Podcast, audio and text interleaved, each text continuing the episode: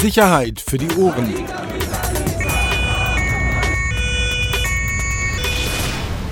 Der Podcast aus Berlin. Herzlich willkommen. Neue Folge Sicherheit für die Ohren. Das Reportal Deutschlands. Nein. Ähm, schön, dass du da bist, Axel. Ja, haben wir wieder einen ganz besonderen, Nee, heute schlecht gelaunten Peter Rosberg? Nein, am Ende. Wir kommen am Ende kurz zu. Nee, äh, heute willkommen zum Blumenstrauß-Tag. Ähm, wir haben heute eine schöne bunte Mischung, äh, wie man so sagt. Äh, viele Themen, über die wir nicht lange reden, weil wir von wenig Themen Ahnung haben. Ähm, aber die wir mal ansprechen wollen. So, und ich will als erstes von dir wissen, du warst da jetzt zwei Tage beim Europäischen Polizeikongress, wie das hieß, Kontaktpflege, tolle Veranstaltung, super Fotos, die ich gesehen habe. nee, ernsthaft, wirklich. Nee, komm, aber, hau ab. nee, das aber, ist schon ein scheiß Einstieg, Alter. nee, Komm aber weißt du was, ich will, was ich als erstes hören will, Tschüss. diese Geschichte mit der Bienenfrau. Bitte, da ist ja eine, eine Beamtin. Frau aus, Kessler. Frau Kessler aus Köln, Polizeikommissarin, genau. aus Köln ausgezeichnet worden mit irgendeinem Sonderpreis. Sonderpreis, danke. Ähm, und bitte erzähl jetzt diese Bienengeschichte. Für mich, sage ich dir ganz ehrlich, Geschichte des Jahres. Ist so. Es ist so. Ich fand sie ja auch gut. Erzähl. Also willst du erst wissen, was der Polizeikongress ist? Nein, oder erst die Bienen. Bienengeschichte? Okay. Also da ist diese äh, Polizeikommissarin, Frau Kessler aus Köln, die habe ich auf diesem Polizeikongress kennengelernt. Die ist seit ihrem fünften Lebensjahr Imkerin. Die hat mit ihrem Vater, ich glaube, 25 Völker. Ein Volk, 80.000 Bienen. Und sie hat sich jetzt damit beschäftigt, ähm, ob Bienen nicht als Spürbienen eingesetzt werden können. Also dass Bienen, weil die einen exzellenten Geruchssinn haben, auch Sachen aufspüren können. Drogen, Vermisste, Tote, Sprengstoff. Und hat darüber eine Arbeit geschrieben, ihre Bachelorarbeit, und äh, hat jetzt auf, den, auf dem Polizeikongress damit den Zukunftssonderpreis gewonnen. Weil sie zu welchem Ergebnis gekommen ist? Dass das durchaus machbar ist. Zum Beispiel wo? Also Drogen zum Beispiel. Also man kann Bienen offensichtlich so konditionieren, dass sie auf Marihuana, Koks und so weiter abfliegen. Fahren damit Flügeln. Biene Maya auf Marihuana, wie ich sie nannte. Das ist so schlecht. Aber jetzt mal Hey, jetzt ernsthaft. Ohne- also, also, Hunde sind ja Hunde, die kann ich erziehen. Genau. Aber, äh, Das Problem bei Hunden ist, die Ausbildung ist halt teuer. Sie dauert lange und die Hunde sind auch nicht, nach einer Stunde sind die durch, das weißt du ja. Ne? ja, weil Hund hört. Wenn ich dem Hund sage, äh, bei Fuß, dann kommt er. Weil wenn ich zu der Ja, Biene genau. sage, bei Fuß, Nee, kommt ja aber nicht. dafür kannst du halt Bienen unendlich viel einsetzen. Es gibt einen Haufen Bienen, die fliegen halt rum. Du kannst sie konditionieren.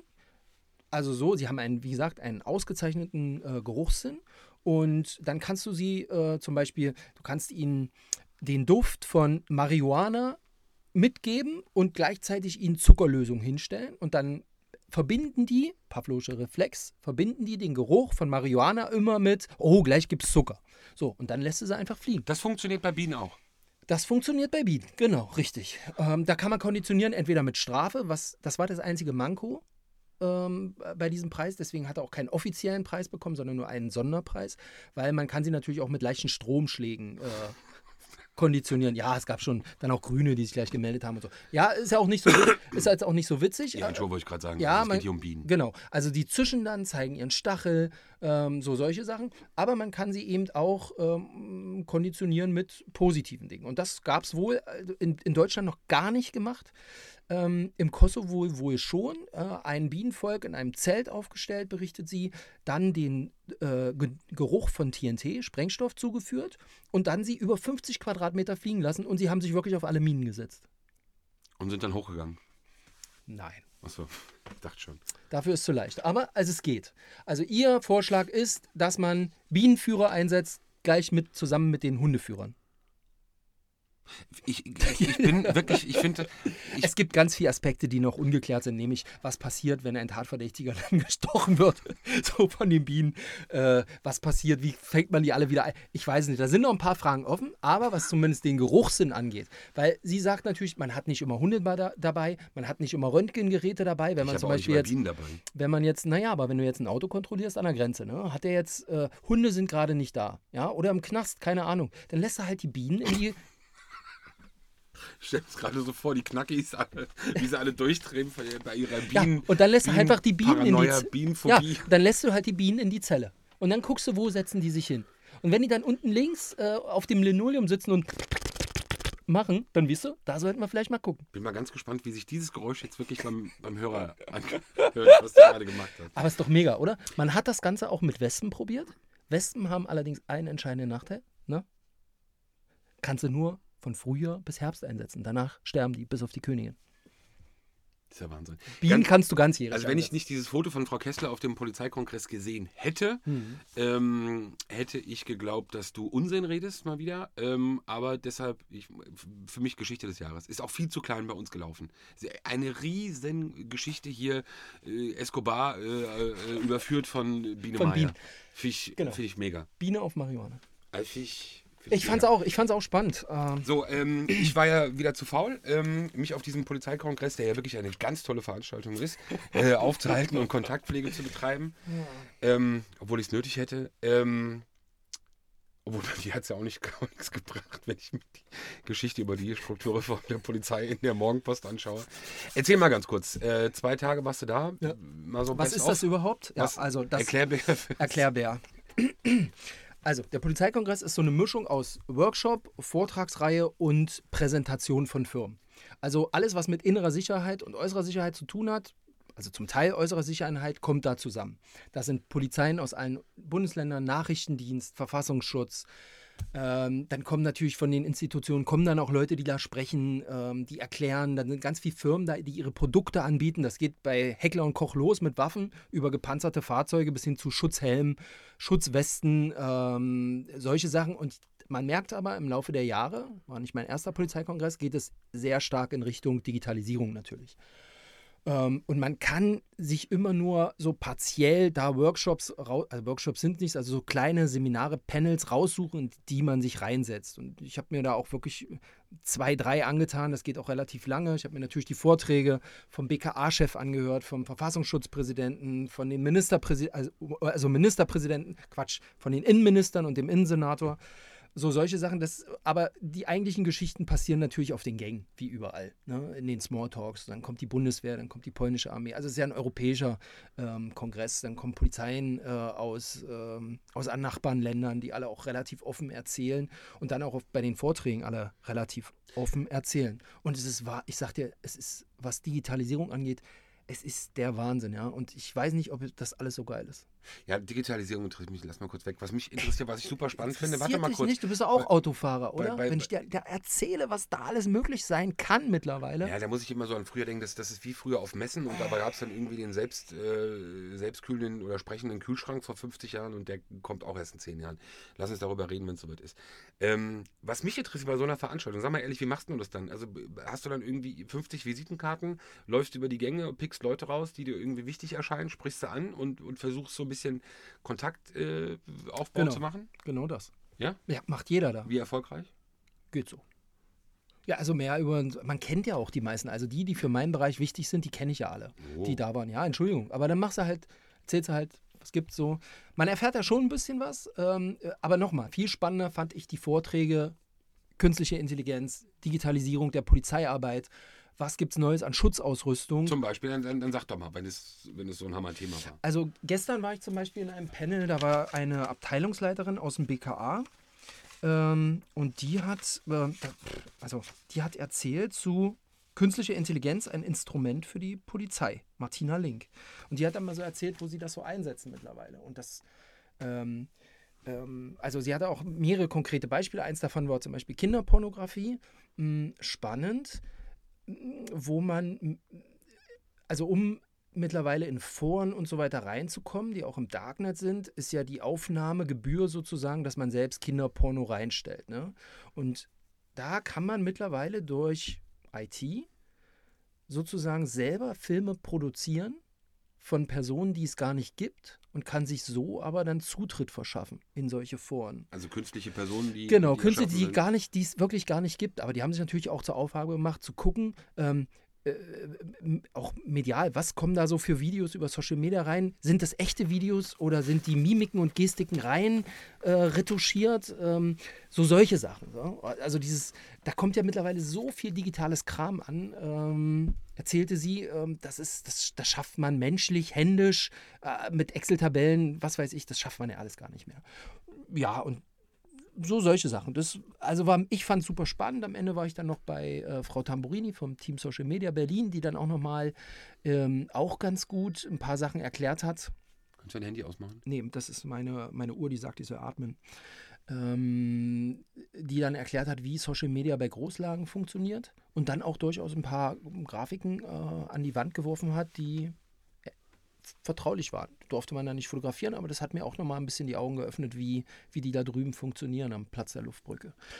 Ja, und das ist es eigentlich. Ansonsten geguckt, es gibt jetzt äh, Kalaschnikow, äh, sichere Helme für die Spezialeinheiten, ähm, so solche Sachen. Das ist schon auch ganz spannend, weil äh, Berliner, die Berliner Polizei da natürlich auch drin abhängt und guckt, was, was kann man vielleicht besorgen, wie kann man sich hier in der Stadt aufstellen, so mit ausrüstungsmäßig. Du warst in einem Panel, habe ich gesehen, mit unserem, äh, oder in dem unser Chefredakteur unter anderem gesprochen hat. Oh, spannend. Ähm, Julian Reichelt, unter anderem mit Kollege Maskolo. Mhm. Ich glaube, Schindler, Ex-BND-Chef, war mit dabei. Ähm, Ging es offenbar um das Thema, äh, Vertrau was ist vertraulich, was nicht vertraulich, was soll, was muss, was darf, was kann an die Öffentlichkeit, was nicht. Äh, Finde ich ja immer ein ganz spannendes Thema. Kannst du mal kurz. Geheimhaltung versus öffentlichem Interesse, was bleibt vertraulich? Und es ist jetzt keine Überraschung, dass äh, Herr Maskolo als Leiter Rechercheverbund NDR, WDR und Süddeutscher Zeitung, dass der äh, und Julian irgendwie eine andere Meinung hatten äh, zum Thema, was gehört in was gehört in die Medien und was gehört da nicht rein. Ne? Warum also grundsätzlich, naja, weil die Behörden natürlich das natürlich grundsätzlich nicht so geil finden, wenn, wenn vertrauliche Sachen da landen. Einigkeit herrschte bei beiden, glaube ich, wenn es darum geht, um Leib und Leben, dass dann nichts zu passieren hat medial, auch wenn wir davon wissen. Haben beide aber auch angesprochen, dass es mittlerweile so einen Trend gibt, nur weil ein Papier, eine Unterlage als geheim eingestuft ist, ähm, mitunter möglicherweise Journalisten sofort drauf anspringen und sagen, oh, ich habe hier was Geheimes, guck mal, was ich ein geiler Typ bin, wir müssen das in jedem Fall veröffentlichen.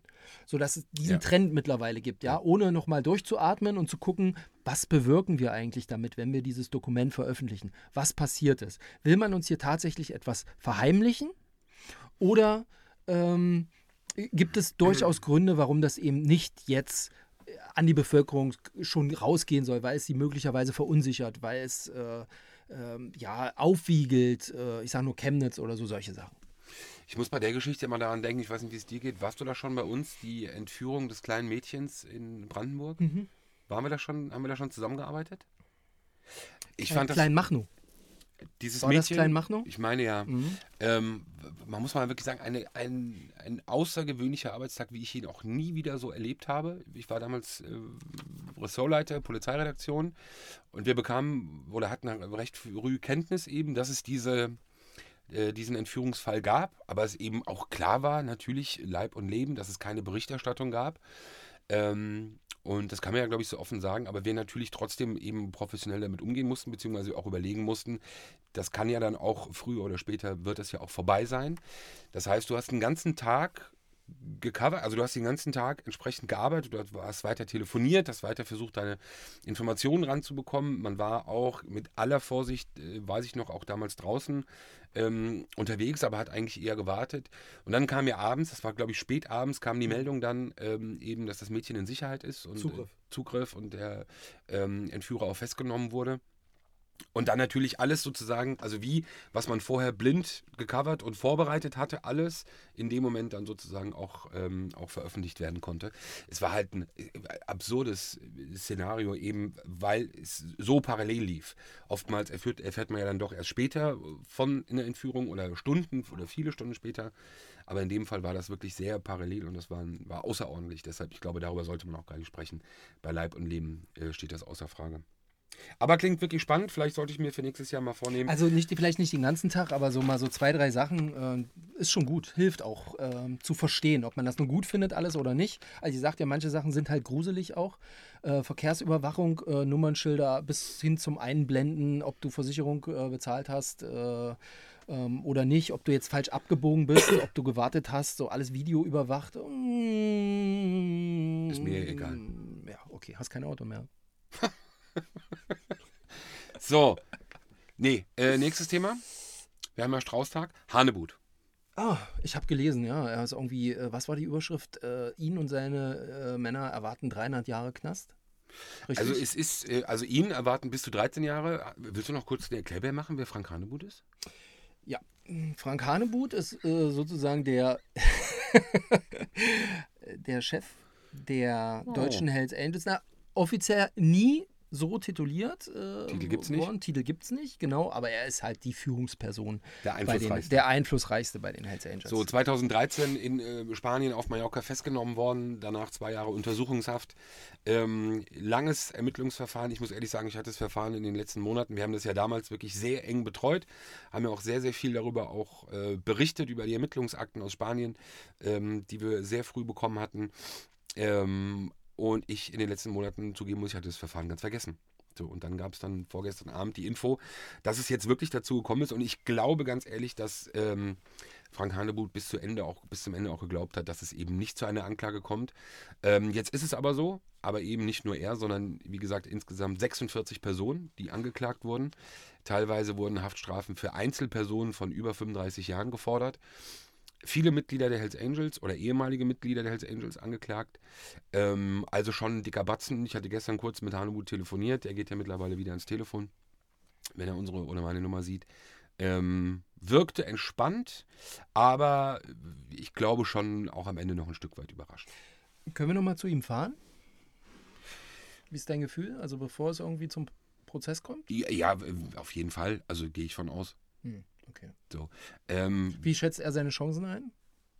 Er, ja, er- er glaubt ja Ich glaube, die weiterhin gut. Kaution wurde auch erhöht, ne? Auf eine Millionensumme sogar. Ja, glaub ich, ne? 4,2 oder 4,3 Millionen. Bisher waren es 60.000. Der Unterschied ist nämlich jetzt der, dass ihm auch eben eine massive Geldstrafe droht, äh, wegen des Verdachts der Geldwäsche. Und da ist die Geldstrafe nämlich genau in dieser Höhe, 4,3. Und in Spanien ist dann eben so, dass die Strafe, die dich, oder die Geldstrafe, die dich erwartet, eben dann vorher auch schon die Höhe der äh, Kaution ist. Ähm, aber das kann er durch Hinterlegung von Immobilien machen und ähm, wird er mit Sicherheit auch hinkriegen. Es ist ja dann auch nie die komplette Summe, die du hinterlegen musst. Das wird er schon mit Sicherheit äh, schaffen. Ich glaube aber, es ist wirklich, ähm, es ist eben ganz schwer einzuschätzen, dieses spanische Rechtssystem. Ähm, er wird sich in Madrid dann vor dem Nationalen Strafgerichtshof äh, verantworten müssen. Wirklich nicht absehbar und bei, aller, äh, bei allem Optimismus, der da verbreitet wird. Also wenn man das, wir haben gestern die, die Anklagen dann teilweise auch äh, übersetzt und durchgelesen, die wir bekommen haben. Das war schon wirklich sehr detailliert und wirklich sehr, ja, wie soll man sagen, also sehr umfangreich. Ähm, und wie gesagt, auch die Strafandrohung von 13 Jahren ist jetzt, glaube ich, nicht so ohne. Aber so ist der Stand. Äh, er hat sich in den letzten Monaten ja auch weiterhin zurückgehalten. Er ist auf, war auf einigen Veranstaltungen, auch wo wir waren am Brandenburger Tor, äh, hat er ja auch gesprochen, glaube ich. Hat sich auch offen gezeigt, nachdem er sich ganz am Anfang nach der Haftentlassung ja eher zurückgehalten hatte, ein bisschen mittlerweile wieder sehr offen, auch was seine Clubbrüder angeht. Ähm, aber wird natürlich schon auch mitentscheidend sein oder nicht unwesentlich für die ganze Szene, ähm, was mit ihm passiert, wie es weitergeht. Freue ich mich auf Madrid. Ähm, wie sieht so in Berlin aus sonst? Strukturreform? Hatten wir in dem Podcast mit dem GdP-Chef. Von dem wir ja nicht wissen, welcher Podcast jetzt zuerst ausgestrahlt. kommt- Also es gibt noch einen Podcast äh, speziell ähm, auch nochmal zur neuen Strukturveränderung bei der Berliner Polizei mit dem Norbert Chioma, dem Chef der Gewerkschaft der Polizei. Deswegen würde ich jetzt hier dazu nichts sagen, wenn Genau. du erlaubst. Und um den Querverweis zu machen, wir werden in diesem oder haben in diesem anderen Podcast auch über ein Thema gesprochen. Ich finde, das muss man noch mal kurz ansprechen, dass wir hier, weil auch einige gefragt haben, äh, wir bisher ausgespart haben, ähm, aus Gründen und irgendwie aus Nichtgründen und irgendwie, weil wir auch so gar nicht wissen, was wir dazu sagen sollen. Wir haben das Thema jetzt aber mal angesprochen. Es geht um den schweren Verkehrsunfall. Ist ja seit Wochen ein großes Thema in den Berliner Medien. Ähm, Verkehrsunfall aus dem letzten Jahr, bei dem eine junge Frau ums Leben kam. Ähm, ein Polizeiwagen mit hoher Geschwindigkeit ähm, auf dem Weg zu, einem, zu einer Alarmierung, Raubüberfall war. Ähm, der Wagen dann in das Auto der jungen Frau fuhr. Die junge Frau verstarb und eben jetzt vor kurzem herauskam, beziehungsweise veröffentlicht wurde durch die Kollegen der Morgenpost mal wieder, ähm, dass bei dem äh, Polizeibeamten ein Promillegehalt oder Promillewert von 1,1 gemessen wurde.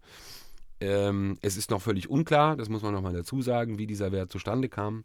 Äh, Alkoholkonsum, äh, Verunreinigung, Kontaminierung, was auch immer. Ähm, über das Thema haben wir, ich fand auch, dass er wirklich da ein prädestinierter und guter Ansprechpartner war, weil es eben auch viel Kritik an unserer Berichterstattung gab. Haben wir eben mit Herrn Chioma von der GdP darüber gesprochen ähm, und auch dann da unseren Senf ein bisschen dazu abgegeben. Wie geht's Flair? Du hast mir da irgend so ein Video geschickt. Ey, nee, wirklich, irgendwann ist mir zu doof. Ich, wirklich, das ist jetzt so, äh, ich weiß nicht, langsam bin ich durch mit dem Thema. Ja? Ja. Hier ist wieder der Erklärbär. Hallo, Peter. Wie war denn das jetzt mit Bushido? Nee, du lachst. Das ist so jetzt, nee, jetzt ist durch. Also wer es bis jetzt noch nicht verstanden hat, ganz ehrlich, der ist intellektuell einfach nicht auf der Höhe. Alter, wir haben nichts. Und ich meine jetzt Alter zu dir, ja, nicht zu Flair. Ach so, schade. Ich dachte, du hast doch auch mal ein bisschen. Betriebstemperatur. Nee, aber ganz ehrlich, wer es bis jetzt noch nicht begriffen hat, warum wir uns in den letzten Wochen mit dem Business Rap, Hip-Hop in Deutschland beschäftigt haben, hat es halt immer noch nicht gerafft. Nein, wir sind keine Rapper. Ich bin kein Bildrapper. Ich bin auch kein Bildhipster. Was soll die Scheiße? Wirklich. Es geht mir nur darum, dass in diesem Business irgendwie die organisierte Kriminalität eine Rolle spielt. Und deswegen kümmern wir uns um dieses Thema. So, und dann ist mir scheißegal, wer da wie, wann, wo, mal was mit wem, welchen Vertrag, Beef vor zehn Jahren. Da ist es so viel Grütze mittlerweile im Umlauf. Also zumindest was meinen Part angeht. Und ja, natürlich muss man auch immer noch mal erklären, wer wer ist, weil nicht die ganze Welt Flair kennt. Nee, ist doch so. Und auch nicht Shindy. Und kannst du froh sein, wenn Leute Bushido kennen bei unseren Hörern. Nee, ohne Scheiß jetzt, wirklich. Und das muss jetzt einmal, ist es noch gesagt worden, so, und jetzt kannst du über dieses Video erzählen oder kannst du Sachen erzählen, kannst mir schönen Gruß an deinen Kumpel Bushido, irgendwas. Habt ihr schon Urlaub gebucht eigentlich? Ich frage ich frag nur. Ey Mann, das weiß jeder in der Szene, ja? Jeder in der Szene weiß, dass wir seit Jahren beste Freunde sind. Jeder weiß das. Ich erinnere mich an die Tau also ganz ehrlich, ich erinnere mich an die tausenden Seiten von, von, von der Anwältin. Da ging's, weißt du, was ich mittlerweile glaube? Das ist so ein ähnlicher Verdacht wie bei den gefälschten Hitler-Tagebüchern. Dein, dein, dein Ding ist nämlich, du hast mit Bushido einen Deal gedacht. Verstehst du? Pass auf, Bushido. Ich schreibe Scheiße in der Bild, du verklagst uns und wir teilen uns die Entschädigungssumme. So, das ist das Geschäftsmodell von dir. Das ist das Geschäftsmodell von dir. Jetzt kannst du es rauslassen. Das ist mega. Aber weißt du, was krass ist, dass du auf so eine Idee kommst, zeigt einfach nur tiefen Abgründe. Deine Ein menschlichen- Polizeireporter seit 20 Jahren, Alter. Ich denke, das ist alles möglich hier. Ist alles möglich. So, jetzt Nee. klär bitte auf, was du zu sagen hast. Ich habe dazu gar nichts zu sagen. Ich habe Flair auch gestern geschrieben, bitte. Ich fand, er hat, das war wirklich Made My Day. Dieses Video bei Leon Lo Lovelock. Ja. Leon Lovelock, aber hier, 350.000 Aufrufe. Nee, wirklich, die haben auch Ahnung von, von der Musik und dann haben sie halt über, über uns und den Podcast auch nochmal gesprochen. Ähm, Ja, aber ich möchte jetzt auch nicht, dass wir hier so, so ein Ping-Pong machen. Weißt du, einer erzählt mal irgendwo was und so und wir steigen da drauf ein. Es geht mir auf den Sack. Ja, Entschuldigung, du Nee, wir echauffierst dich hier gerade. Ich Ja, habe einfach nur gefragt. Du, weil du es mir zugeschickt hast. Du guck da Ja, mal rein und ich mach das auch noch. Auf dem Polizeikongress gucke ich auch noch rein. Hier, aber das war beste Unterhaltung. iPad am Ohr, Alter. Ich sah aus. Nein, das war einfach Grütze. Und jetzt spielen wir schon wieder hin und her. Und dann kommt der Nächste und macht ein Interview mit dem. Und der sagt dann, ah, die zwei äh, Bild-Punker. Äh, was, sind das überhaupt für welche? Keine Ahnung. Die sollen unsere Szene in Ruhe lassen. Arsch geleckt. Nee, das mach ich nicht mehr mit. So. Statement, Also, bitte. Nee, mir kommt ja auch nichts mehr. Ich bin gespannt. Er hat ja angekündigt. Ähm, Aber er es gibt ja, doch so viel zu erzählen. er hat ja angekündigt, ähm, dass, dass, dass das weitergeht, also dass er noch was in petto hat, der Patrick Lusenski aus Zehlendorf. Und ich freue mich da drauf. Ich freue mich da wirklich sehr drauf. Und, und wir sammeln das. Jetzt aber nochmal ernsthaft, er hat ja dann auch nochmal ähm, das als einzig Inhaltliches, weil das ist ja für uns das Thema, eben äh, in diesem Video auch nochmal ähm, angedeutet, dass er die Aussage gelesen hat, die Bushido gemacht hätte. Das ist ja das, worüber die ganze Szene ja auch seit Wochen spekuliert und redet, äh, nach dem Video von, von äh, Kapi. Ähm, und er hat dann in diesem Video eben nochmal wiederholt. Er hätte es eben, wie gesagt, gesehen. Und eigentlich sei ja der auch aus den Seiten der Aussage zu entnehmen, dass der Vorwurf ja auch gegen Arafat total entkräftet ist. Also, ähm, wir machen keinen Ankündigungs-Podcast und auch ein, keine Ankündigungs, hatten wir uns mal vorgenommen, aber jetzt machen wir es trotzdem mal.